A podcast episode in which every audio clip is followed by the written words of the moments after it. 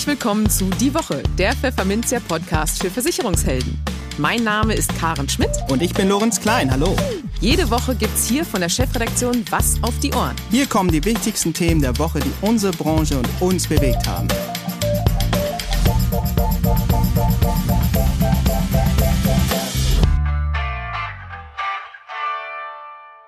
Moin aus Hamburg und herzlich willkommen zu Folge 58 unseres Podcasts. Heute ist Freitag, der 17. September 2021. Und diese Themen haben wir heute für Sie. Wir sprachen mit Thomas Oleinik, Geschäftsführer und Chief Market Officer beim Versicherungsmakler Marsch Deutschland, über die aktuellen Sorgen, die Versicherer und Makler in der Gewerbe- und Industrieversicherung plagen. In den News der Woche gehen wir auf die größten Ängste der Deutschen ein und auf das Bekenntnis von Star-Investor Carsten Maschmeyer, einst abhängig von Schlaftabletten gewesen zu sein. In seiner Kolumne der Woche widmet sich Vertriebsexperte und Karrierespezialist Hans Stoib dem ewigen Kampf zwischen Makler und Mehrfachagent. Und für unser Schwerpunktthema für den Monat September, Altersvorsorge, sprachen wir mit Alberto Del Pozo, Geschäftsführer des Insurtechs My Pension, über eine aktuelle Studie, die sich zum Ziel gesetzt hat, mehr Licht in den Förderdschungel der Altersvorsorge zu bringen. Im Gespräch das US-Unternehmen Marsh bezeichnet sich selbst als weltweit führender Industrieversicherungsmakler und Risikoberater. Auch in Deutschland ist Marsh stark vertreten und unter Fachjournalisten vor allem für seinen jährlichen Versicherungsmarktreport bekannt. Die Studie erscheint regelmäßig im Februar. Zu Beginn des Herbstes gibt es jedoch immer noch mal ein Update. Und das ist nicht zuletzt vor dem Hintergrund der Flutkatastrophe, die sich im Juli im Westen Deutschlands ereignete, auch unbedingt erforderlich. Wie sorgenvoll der Deutschlandchef von Marsh, Thomas Oleinik, auf den hiesigen und internationalen Industrie- und Gewerbeversicherungsmarkt schaut, das besprachen wir im jetzt folgenden Interview. Hallo Herr Oleinik, guten Morgen aus Hamburg. Einen wunderschönen guten Morgen aus der Nähe von Stuttgart. Der Sommer geht dem Ende entgegen und der Industrieversicherungsmarkt kommt jetzt wie in jedem Jahr in seine heiße Phase. Das schreiben Sie in Ihrem Vorwort zum kürzlich erschienenen Update des Marsh Versicherungsmarktreports, eine große Studie aus Ihrem Hause, die jedes Jahr im Februar veröffentlicht wird.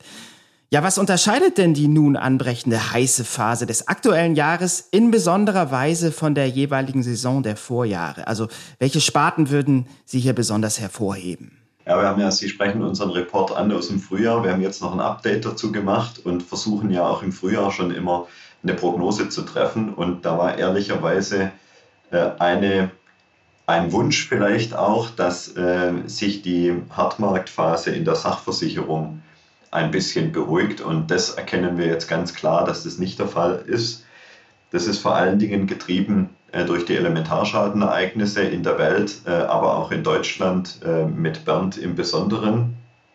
Und das denke ich, ist jetzt schon nochmal eine besondere Dynamik. Also wir haben natürlich die Situation, dass erstmal jedes weitere Jahr harter Markt einfach nochmal eine weitere Herausforderung äh, auch für die Kunden darstellt, die natürlich mit jedem Jahr, in denen weitere Kapazitäts-, Deckungsqualitäts- und Preisdiskussionen stattfinden, irgendwo nachvollziehbarerweise die Frage stellen, wann denn äh, da jetzt ein Ende dieser Sanierungsbestrebungen erreicht ist, insbesondere dann, wenn man auf Kundenseite selbst schadensfrei ist, so dass also die, die Dynamik einfach zunimmt, Jahr für Jahr. Und äh, dieses Jahr sehen wir aber eben schon, äh, dass die erwarteten äh, Sparten, die einfach weiter unter Druck sind, und das war ja auch Teil Ihrer Frage, da sehen wir vor allen Dingen die Financial Lines mit DNO und Cyber, dass wir da in Sach mhm. ähm, jetzt durch die Schadensereignisse des laufenden Jahres sicher nochmal eine größere Verhärtung und damit Dynamik haben, als wir das zu Jahresbeginn vielleicht noch erwartet hätten. Ja, Stichwort D&O. Lassen Sie uns da nochmal ganz speziell draufschauen. Deutlich mehr Schadenzahlungen in der Managerhaftpflicht, titelte der Versicherungsverband GDV am Dienstag in einer Mitteilung. Demzufolge seien die Leistungen im vergangenen Jahr stärker gestiegen als die Beiträge, berichtet der Verband.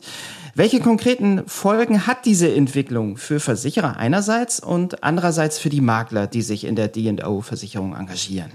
Also bei den Versicherern ist es ganz klar so, wie Sie beschreiben äh, und was von den Zahlen jetzt auch unterstützt wird. Äh, und im Übrigen sind es ja Zahlen für 2020 und äh, wir kennen auch alle pressewirksam die Schäden aus 2021. Also da kommen weitere Großschäden, die ja die Gesamtprofitabilität der Sparte aus Versicherersicht auch maßgeblich treiben. Für die Versicherer bedeutet dass, dass äh, einfach der Trend sich aus deren Sicht fortsetzt, dass es da höhere Ansprüche gibt, damit höhere Schadensbelastungen äh, und damit natürlich sowohl die Kapazitäten als auch die Bedingungen äh, und die Preisfindung, ähm, ich sage es aber bewusst in der Reihenfolge, weil es für die Kunden so relevant ist, weiterhin überprüft werden. Für Makler und Kunden bedeutet das, dass ähm, wir eben vor allen Dingen auf der Kapazitätsseite die Situation haben, dass viele Deckungsstrecken zum Beispiel bis 20, 30 oder 40, 50 Millionen in der Vergangenheit auch teilweise noch von einem Versicherer gezeichnet wurden. Äh, mittlerweile haben wir da mehrere Versicherer dann äh, auf der Deckung und wir diskutieren die Bedingungen und wir haben einen ähm, höheren Preis dafür.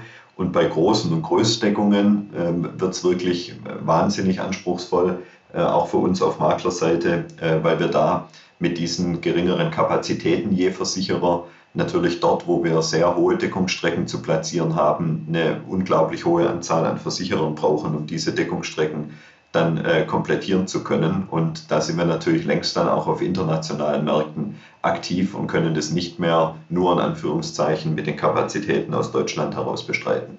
Ja, Sie haben die wachsenden Schadenbelastungen angesprochen. Es heißt ja immer gerne, was sich aktuell in den USA abspielt, passiert in spätestens fünf Jahren auch bei uns. Das ist vor allem auf Trends in der IT oder in den Medien gemünzt, aber womöglich gilt das ja auch für den Versicherungsmarkt. Als Stichwort will ich hier mal die sogenannte Social Inflation einwerfen. Verkürzt gesagt handelt es sich dabei um einen Trend zu extrem steigenden Versicherungskosten aufgrund immenser Schadensersatzsummen, die Versicherten unter anderem aufgrund einer sehr verbraucherfreundlichen Rechtsprechung zuerkannt werden, wie man insbesondere in den USA ja beobachten kann. Ist Ähnliches aus Versicherersicht auch hierzulande zu befürchten oder drohen Risiken eher aus anderen internationalen Entwicklungen zu uns rüber zu schwappen? Wie ordnen Sie das ein? Also das Thema Social Inflation ist ganz klar eines, was wir von Versichererseite aus auch genannt bekommen und zunehmend genannt bekommen als möglichen ähm, Knackpunkt der Zukunft. Ich glaube, man kann nicht pauschal sagen, dass äh, alles, was in den USA oder anderswo stattfindet, nach ein paar Jahren zwingend nach Deutschland kommt. Äh, wir wissen alle, dass insbesondere die Rechtsprechung in den angelsächsischen Ländern und dort wiederum vor allen Dingen in den USA äh, schon immer eine etwas andere war. Aber, wie ich schon eben sagte, äh, zum einen äh, wird dieses Thema benannt seitens der Versicherer. Das liegt natürlich auch daran, dass die Versicherer international sehr tätig sind und damit äh, für ihr Gesamtportfolio äh, auf jeden Fall diesen Trend mindestens in den USA entsprechend berücksichtigen müssen.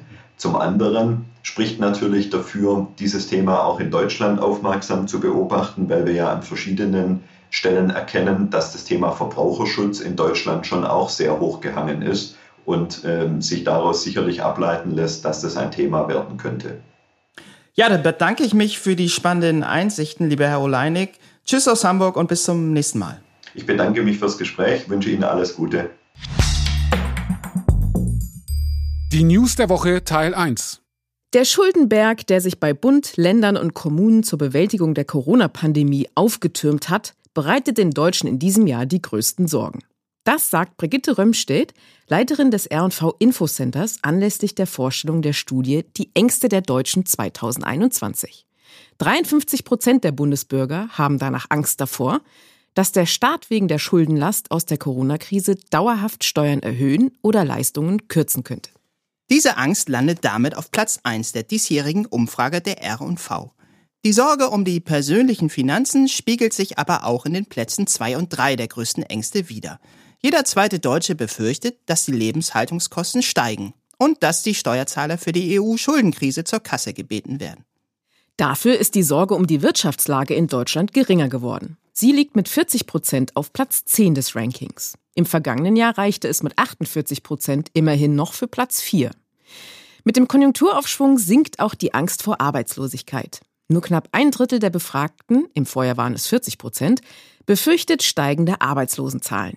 Noch geringer ist die Angst vor dem Verlust des eigenen Jobs mit 24 Prozent gegenüber 25 Prozent im Vorjahr. In der regulären Umfrage bleiben die Umweltsorgen etwa auf dem Niveau des Vorjahres. 41 Prozent der Befragten haben große Angst vor häufigeren Naturkatastrophen und Wetterextremen. Das reicht für Platz 8. 2020 war es mit 44 Prozent Platz 5. Diese Einstellung änderte sich jedoch nach der Flutkatastrophe in Nordrhein-Westfalen und Rheinland-Pfalz im Juli. Naturkatastrophen und Extremwetter ängstigen nun 69 Prozent aller Bürger. 61 Prozent der Befragten sind besorgt, dass der Klimawandel dramatische Folgen für die Menschheit hat. Diese Ergebnisse dokumentieren den Schock, den die entsetzliche Flut bei den Menschen ausgelöst hat, sagt Manfred Schmidt, Politikwissenschaftler an der Uni Heidelberg, der das R&V Infocenter bei der Auswertung der Ängste-Studie berät. Und weiter führt er aus, ob die Katastrophe längerfristige Auswirkungen auf die Umweltängste hat, wird sich allerdings erst im kommenden Jahr zeigen. Dann darf man ja gespannt sein. In eigener Sache. Sie wollen sich als Versicherungsvermittler auf eine bestimmte Zielgruppe spezialisieren? Das ist eine gute Idee. Und wir helfen Ihnen dabei. Auf dem Pfefferminzia Zielgruppentag Digital liefern wir Ihnen wichtige Infos und Tipps für Ihre Positionierung. Am 6. Oktober ab 9.30 Uhr geht es los. In drei Workshop-Räumen widmen wir uns jeweils einer Zielgruppe. Den Heilberuflern in Raum 1, Einzelhandel und Handwerk in Raum 2 und den Altersgruppen Generation Y und 50 Plus in Raum 3. Themen sind etwa, warum sich der Einstieg in die Generationenberatung für Versicherungsvermittler lohnt, wie man Handwerker richtig anspricht und wie man die Generation 50 Plus für sich gewinnen kann. Wir haben Ihr Interesse geweckt? Dann melden Sie sich am besten gleich an unter zielgruppentag.pfefferminzia.de. Weiterbildungsminuten können Sie auf unserem Digitaltag natürlich auch sammeln. Und das Beste, die Veranstaltung ist dank unserer Co-Gastgeber HDI Inter, Signal Iduna und Standard Live kostenlos für Sie. Die Kolumne. Auf Facebook kommt es regelmäßig wie das Arm in der Kirche zu angeregten Diskussionen, welcher Vertriebsweg denn der beste ist. Makler versus Mehrfachagent ist zum Beispiel eine Variante dieses Duells. Vertriebsexperte Hans Steu beobachtet das mit Kopfschütteln. Warum, erklärt er jetzt in seiner Kolumne. Makler oder Mehrfachagent, König oder Hofnarr. Über das Thema könnte ich ein Buch schreiben. Vielleicht liegt es auch daran, dass ich meine Ausbildung in einer Mehrfach-Generalagentur absolviert habe. In Vermittlergruppen auf Facebook beschweren sich Makler regelmäßig darüber, dass Mehrfachagenten sich als Makler ausgeben. Schaut man dann etwas genauer hin, nennt sich der Angeklagte nicht Makler, sondern vergleicht seine Arbeitsweise mit einem Makler. Ja, weiß ich doch, rechtlich sieht das anders aus, aber bleibt doch mal locker. Vor allem Einzelmakler tun oft so, als ob sie für jede Privathaftpflicht eine Marktrecherche anstellen und 321 Tarifkombinationen vergleichen. Dann legen sie den kompletten Vergleich dem Kunden vor die Nase, der dann selbst entscheiden soll. Weil natürlich der Kunde immer selbst entscheidet. Klammer auf. Wenn der Kunde Vergleiche anstellen, verstehen und dann entscheiden könnte, würde er nicht zu dir kommen, sondern ginge zu Check24, wo er ohne Smalltalk innerhalb von drei Minuten bekommt, was er will. Naja, anderes Thema. Klammer zu. Ja, aber ich kann trotzdem alles anbieten. Digga, es geht nicht um alles anbieten. Es geht darum, im Sinne des Kunden zu denken und zu handeln und ihm dann eine Empfehlung auszusprechen. Ich kenne Makler, die tun genau das nicht. Und ich kenne mehrfach Generalvertreter, die tun genau das. Ja, aber die Haftung. Bei dem Stichwort warte ich immer auf den Kommentar von Norbert Porasik, der dann äh, schreibt, Kennt irgendwer einen echten dokumentierten Haftungsfall und kann ihn hier posten? Also ich glaube, Norbert hat da äh, schon einen Textbaustein zu abgelegt. Also, wenn du wirklich für jeden Kunden eine Marktforschung betreibst, bist du entweder ein Anfänger, was ja völlig in Ordnung ist, oder du hast keinen Plan, keine Zielgruppe, kein Geschäftsmodell. Hättest du eine Zielgruppe, zum Beispiel Familien mit Kindern, würdest du nach der dritten Berechnung feststellen, dass dir dein Vergleichsprogramm bei einer Familie mit zwei Kindern immer denselben Tarif vorschlägt. Der mehrfache Generalvertreter hat das verstanden. Ja, aber ich kann der Familie einen super duper mega Tarif anbieten, den sonst keiner hat.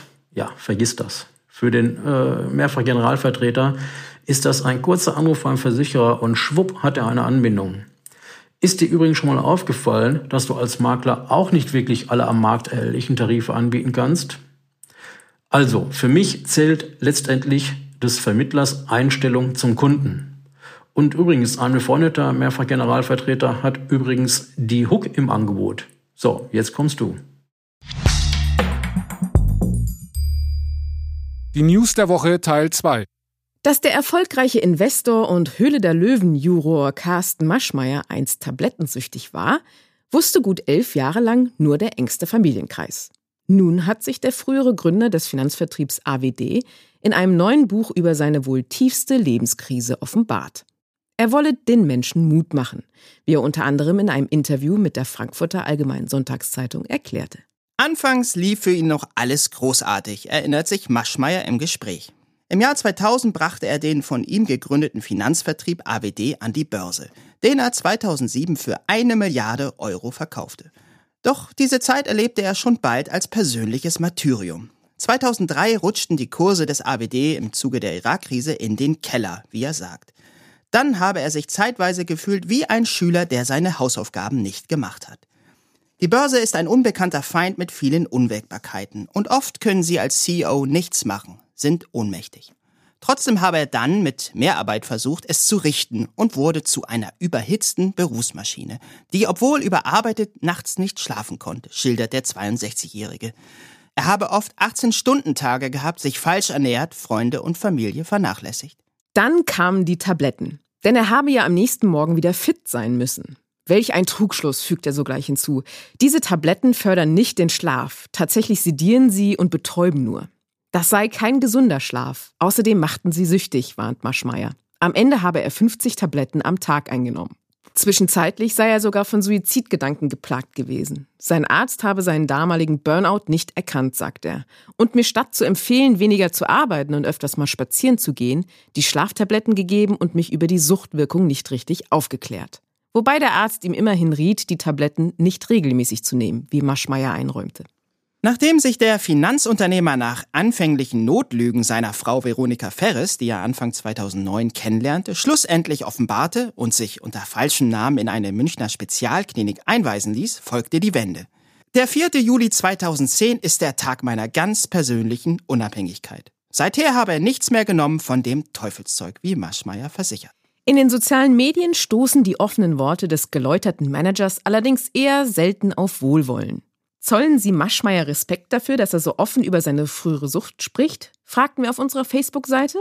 Respekt zollen? Respekt muss man sich verdienen. Jemand, der mit Betrügereien seine Millionen verdient hat, hat meinen Respekt nicht verdient. Mit seiner Tablettensucht wollte er sein Gewissen beruhigen. Mehr nicht, heißt es in einem der insgesamt 40 Kommentare, der stellvertretend für viele weitere auf Maschmeyers Wirken bei dem höchst umstrittenen Finanzvertrieb AWD anspielt. Doch natürlich gibt es sie auch, die freundlicheren Stimmen. Ich distanziere mich in aller Deutlichkeit ohne Wenn und Aber von den Geschäftsgebaren des Herrn Maschmeyer. Seine Tablettensucht aber war eine Erkrankung. Und nachdem ich sein ausführliches Interview gelesen habe, zolle ich Herrn Maschmeyer, wie jedem anderen Kranken, meinen Respekt, sein Inneres so offen nach außen zu zeigen. Ein wichtiger Schritt für die dauerhafte Heilung. Und vielleicht sind die Schlüsse, welche die einst überhitzte Berufsmaschine Maschmeyer aus der langjährigen Sucht gezogen hat, ja auch für den ein oder anderen Vermittler hilfreich. Heute beherzige er die Dinge, die er den Menschen in seinem Buch zu vermitteln versuche, sagt Maschmeyer. Nicht mehr 14 Stunden arbeiten, sondern höchstens 10. Ein Tag die Woche ohne Smartphone. Öfters mal lange Wochenenden. Urlaub als Urlaub ernst nehmen und nicht arbeiten an einem anderen Ort. Vernünftig essen und trinken. Sport gehört in den Terminkalender. Bei der Freizeit ist das Motto mehr ist mehr, so Maschmeyer. Und das lassen wir jetzt einfach mal so stehen. Das Schwerpunktthema. Das System zur Förderung der Altersvorsorge in Deutschland mit seinen unterschiedlichen Förderwegen, Belastungen und Abgaben im Alter erweist sich für die Sparer als undurchdringlicher Förderdschungel. Davon ist Alberto del Pozo überzeugt. Die Bürgerinnen und Bürger könnten bei der Wahl eines Weges nicht einschätzen, welcher für ihre Situation der effizienteste ist, kritisiert der Geschäftsführer des Insurtechs MyPension. Um das zu ändern, hat MyPension mit zwei Partnerinstitutionen, dem DIA und Vers Leipzig, eine Studie erarbeitet, die in der vergangenen Woche der Öffentlichkeit vorgestellt wurde. Welche überraschenden Erkenntnisse die Studienautoren darin über BAV, Riester-Rente und Co. machten, erläutert uns Del Pozo nun im Gespräch im Rahmen unseres Schwerpunktthemas für September Altersvorsorge. Hallo Herr Del Pozo, ganz herzlich willkommen bei uns im Podcast. Hallo, schönen guten Tag, Herr Klein. Welche Nettorente erwartet Sparer eigentlich, wenn sie sich für eine geförderte Altersvorsorge entscheiden? Sprich, welche Summen landen hoffentlich irgendwann einmal im Rentenalter auf dem eigenen Konto? Das ist die Grundfrage, die in einer aktuellen Studie mit dem griffigen Titel Was für Sparer übrig bleibt beantwortet werden soll. Die Studie haben Sie, lieber Herr Del Pozo, gemeinsam mit dem Deutschen Institut für Altersvorsorge und Vers Leipzig erarbeitet. Tja, nur leider Gottes sind scheinbar einfache Fragen oft auch die komplexesten, zumal unter einer geförderten Vorsorge ja sehr unterschiedliche Produkte firmieren. Ich denke da vor allem an die Entgeltumwandlung mittels einer Direktversicherung im Rahmen der BAV, die Riester-Rente oder auch die Basisrente. Ja, wie kann man derart unterschiedliche Förderwege überhaupt miteinander vergleichen? Wie sind Sie hier also vorgegangen und welchen Nutzen sollen Sparer aus solch einer Gegenüberstellung konkret ziehen? Ja, also zunächst einmal haben Sie recht und das ist, glaube ich, auch eines der ganz großen Probleme hier in Deutschland momentan. Die Förderwege sind nicht mehr durchschaubar, nicht mehr für den normalen Sparer und eigentlich auch, wenn man ehrlich ist, nicht mehr für den Fachmann. Und genau da haben wir eben auch mit der Studie angesetzt. Wir wollten zunächst einmal eben auch ähm, ja, wahrscheinlich auch erstmals schauen, was tatsächlich eben netto nach Abzug aller Steuern, Abgaben und unter Berücksichtigung der Förderung, unter Berücksichtigung der Renditeerwartung und der Kosten der Produkte tatsächlich für den Sparer übrig bleibt, wenn er denn mal ins Alter kommt. Und ähm, Sie haben gerade schon gesagt, es ist relativ schwierig zu vergleichen, denn ähm, die Produkte sind nicht gleich. Und deswegen haben wir die Studie eben auch in zwei Teile aufgeteilt. Der erste Teil der Studie beschäftigt sich ganz stark mit den Rahmenbedingungen mit den Punkten, die die einzelnen Schichten eben ausmachen, das Thema Flexibilität, das Thema Transparenz, das Thema eben auch, was ich mit den einzelnen Produkten während meiner ja, Erwerbsbiografie überhaupt tun kann. Weil auch hier sind die Rahmenbedingungen völlig unterschiedlich und äh, eben nicht nur die Rahmenbedingungen und die Flexibilitäten, sondern auch die Förderung. Und ähm, da wollten wir im ersten Teil der Studie eben auch den Sparern, ähm, und wir richten uns sehr stark eben auch an den Endkunden, ähm, so ein bisschen Überblick geben, ähm, damit er sich da einlesen kann. Und äh, im zweiten Teil der Studie geht es uns eben auch sehr konkret darum, auf Basis von fünf Musterkunden, die wir so ausgesucht haben, dass sie einen Großteil der Bevölkerung in Deutschland eben auch abdecken sollten, eben zu ermitteln, was in unterschiedlichen Lebenskonstellationen, Einkommen dann tatsächlich mit unterschiedlichen Altersvorsorgelösungen, die vom Staat gefördert werden, tatsächlich netto übrig bleiben. Und eine Problematik, die Sie auch schon angesprochen haben, wie kann man sowas derart unterschiedliches miteinander ähm, vergleichen? Ähm, hat uns natürlich auch bewegt und deswegen haben wir einen relativ überzeugenden Ansatz, wie ich äh, finde, gewählt. Wir haben einfach geguckt, dass bei unseren Musterkunden, egal welches Produkt sie besparen, netto auch in der Ansparphase immer das gleiche in der Tasche ist. Ähm, das heißt, ähm, dadurch, ergeben sich halt unterschiedliche Beiträge, die entweder in eine BAV, in einen Riester oder eben auch in eine private Rentenversicherung fließen. Aber da war es uns richtig wichtig eben auch, dass die Kunden tatsächlich netto das gleiche in der Tasche haben, um eben auch hier eine Vergleichbarkeit herzustellen. Mhm. Ich würde ganz gerne mal ein paar Ergebnisse beleuchten, die Sie da auch äh, herausgefunden haben. Privatrente gegen BAV 1 zu 0. Das titelten unsere Kollegen vom Versicherungsmonitor auf Basis ihrer Studie im Klartext. Die betriebliche Altersversorgung durch Entgeltumwandlung ist für die meisten Menschen der finanziell am wenigsten lukrative Weg, für das Alter vorzusorgen. Eine private Rentenversicherung der beste. So lautet zumindest die Schlussfolgerung der Kollegen vom Versicherungsmonitor, die sich auf ihre Studie stützen. Können Sie diese Erkenntnis beispielhaft einmal unseren Zuhörerinnen und Zuhörern näher erläutern? Ja, sehr gerne. Und eigentlich könnte man die äh, Schlagzeile, die Sie gerade ähm, zitiert haben, eben auch 4 zu 0 nennen. Also in allen betrachteten Fällen. Wir hatten halt einen Selbstständigen mit dabei, der halt keine BAV ähm, in Anspruch nehmen kann.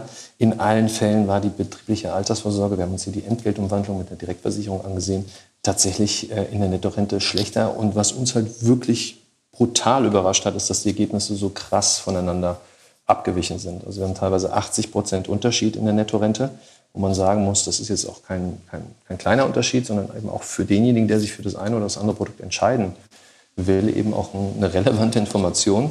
Und mhm. ähm, wir haben da drei wesentliche Gründe, weshalb die BAV hier schlechter abschneidet im Vergleich zu einer privaten Rentenversicherung. Das ist zunächst einmal auch das allgegenwärtige Thema der Beitragsgarantie. Das haben wir nicht nur in der BAV, sondern auch bei Riester, wo man mhm. auch sagen muss, die Renditeerwartung der Produkte ist deutlich schlechter. Das haben wir eben auch natürlich ein Stück weit berücksichtigt bei der äh, Kalkulation.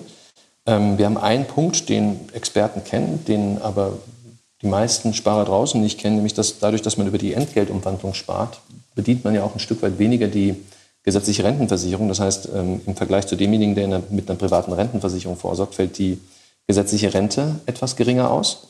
Und wir haben einen Punkt, der natürlich eben auch oftmals ähm, nicht gezeigt werden kann, weil wenn Sie jetzt zum Beispiel bei einem Berater sitzen, Ähm, der zeigt Ihnen natürlich eben auch das, was tendenziell nach 30 Jahren rauskommt in der Hochrechnung und zeigt Ihnen dann auch die Bruttorente, zeigt Ihnen aber nicht die Nettorente.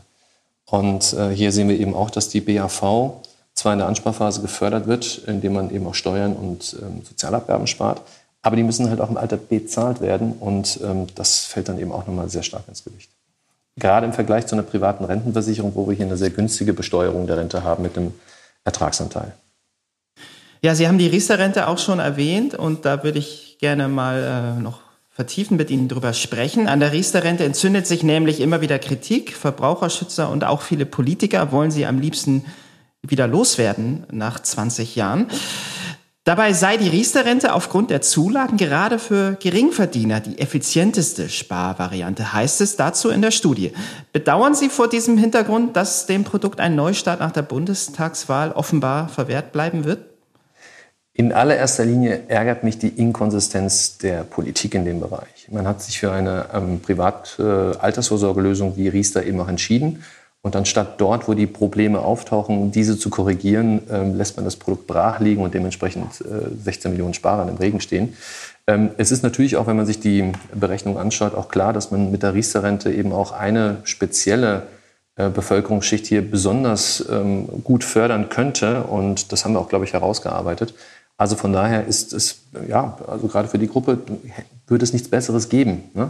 Und von daher ist es eben auch schade, dass, dass die Regierung hier sehr indifferenziert ähm, ja, mit ihren eigenen Kreationen umgeht. Ne? Ist ja nicht so, dass die BAV oder die Riester-Rente oder auch die anderen Varianten eben sich die Privatwirtschaft hat einfallen lassen, sondern das sind ja äh, Schöpfungen der Politik. Und ähm, was mich halt wirklich sehr, sehr ärgert, ist die Tatsache, dass die Politik über Jahre und Jahrzehnte ein Altersvorsorgesystem in drei Schichten aufbaut mit einer immensen Komplexität und statt Probleme darin zu lösen, ähm, werden Produkte einfach quasi eingestellt. Ne? Also das ist, das ist dann doch sehr schade. Vor allen Dingen eben auch, weil jedes Produkt auch eine bestimmte Klientel bedient und diese Klientel, wenn das Produkt natürlich nicht weiterentwickelt wird, auch ja, äh, de facto kein, kein sinnvolles Produkt mehr bekommt. Ja, mein Eindruck ist, dass die private und geförderte Altersvorsorge im aktuellen Wahlkampf kaum stattfindet. Gleichwohl ist festzustellen, dass die Idee eines Staatsfonds nach dem Vorbild Schwedens aus den Parteien viel Sympathien entgegenschlägt. Nicht so, aber bei Ihnen. Warum ist das so? Warum nicht? Nun, man muss hier unterscheiden. Also wir hm, haben ja quasi im Wahlkampf, oder besser gesagt schon in der Zeit vor dem Wahlkampf, also seit zwei, drei Jahren werden eben auch durch die Politik, aber auch durch Verbraucherschützer unterschiedlichste Formen von Staatsfonds eben auch äh, im Markt kolportiert. Also nicht jeder Staatsfonds ist da eben auch identisch. Schweden macht das zum Beispiel anders als Norwegen, als viele andere Länder. Ähm, ich habe grundsätzlich nichts, wenn der, nichts dagegen, wenn der Staat eine sinnvolle Form äh, einführt. Und äh, in Schweden hatten wir so eine Form, wo quasi Teile der ähm, gesetzlichen Rentenversicherung eben auch ähm, nicht mehr Umlage, sondern eben auch kapitalgedeckt sind. Das ist eine, eine, Idee, die gerade im Wahlkampf eben auch stark von der FDP nach vorne gebracht wird. Das ist eine spannende Idee, über die kann man sich aussetzen. Die löst erstmal kurzfristig und mittelfristig die Probleme nicht. Was mich halt wahnsinnig ärgert, ist, dass dann eben auch in die Privatwirtschaft eingegriffen wird, dass eben auch gesagt wird, die Wirtschaft äh, oder besser gesagt die, die Anbieter haben es nicht hinbekommen, deswegen muss der Staat eingreifen. Ich wiederhole nochmal, die Schichten haben wir nicht, weil die Privatwirtschaft sich die hat einfallen lassen, sondern weil die Politik die mhm. geschaffen hat. Und jetzt sagt die Politik, naja, wir, wir lassen die Schichten links liegen und damit eben auch den ja, 50, 60 Millionen Sparer und ähm, äh, ja, sagen, wir bauen jetzt was neben, nebendran, nämlich eine Art Staatsfonds. Und wir sehen gerade, dass im Fondsbereich das überhaupt nicht nötig ist. Wir haben im Fondsbereich dadurch, dass wir einen sehr klaren Markt haben mit sehr klaren Regeln, unglaublich viel Konkurrenz. Und die Konkurrenz belebt eben auch ähm, das Geschäft und den Wettbewerb. Und wir sehen gerade für, für Kunden, dass sie hier für einen Euro Sparpläne öffnen können, ohne Depotgebühr, ohne Ordergebühren. Von daher finden wir eben, dass es sinnvoller wäre, das System an sich zu reformieren und nicht etwas Neues daneben zu stellen. Also einen Staatsfonds daneben zu stellen und einfach die Probleme der vielen, vielen Millionen Sparer, die in das aktuelle System einsparen, oder einzahlen, eben auch nicht zu lösen. Das sagt Alberto Del Pozo, Geschäftsführer der MyPension Altersvorsorge GmbH. Herzlichen Dank für das Gespräch. Sehr gerne. Und schon sind wir wieder am Ende von Folge 58 unseres Podcasts angekommen. Sie möchten keine Folge verpassen? Dann abonnieren Sie die Woche auf eine der gängigen Podcast-Plattformen und hinterlassen Sie bei der Gelegenheit doch auch eine Bewertung. Ansonsten hören wir uns am kommenden Freitag wieder. Bis dahin gilt wie immer, bleiben Sie gesund, genießen Sie das Wochenende und kommen Sie gut in die neue Woche.